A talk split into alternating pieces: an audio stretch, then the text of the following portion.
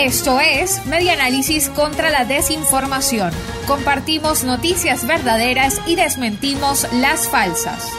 Reconstruyendo la información para la democracia, crece el número de migrantes que salen por la frontera del Táchira.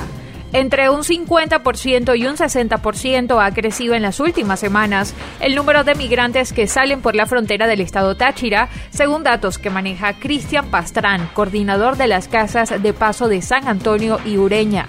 En conversación con Radio Fe y Alegría Noticias, Pastrán señaló que en ambos hospedajes llamados Esperanza Venezuela, los voluntarios han atendido a un importante número de caminantes que cruzan la frontera por las trochas para llegar a territorio colombiano reseñó que solo el martes 19 de octubre atendieron en San Antonio a 86 personas y en Ureña a 33 migrantes, lo que significa que se evidencia que ha crecido la cantidad de personas que pasan por esta frontera.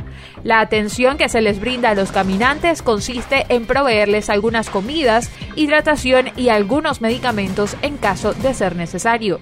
Pastrán comentó que ante el flujo creciente de migrantes se vieron en la necesidad de instalar un punto de hidratación con agua fría en la zona de Capacho, donde se atendieron a 77 personas.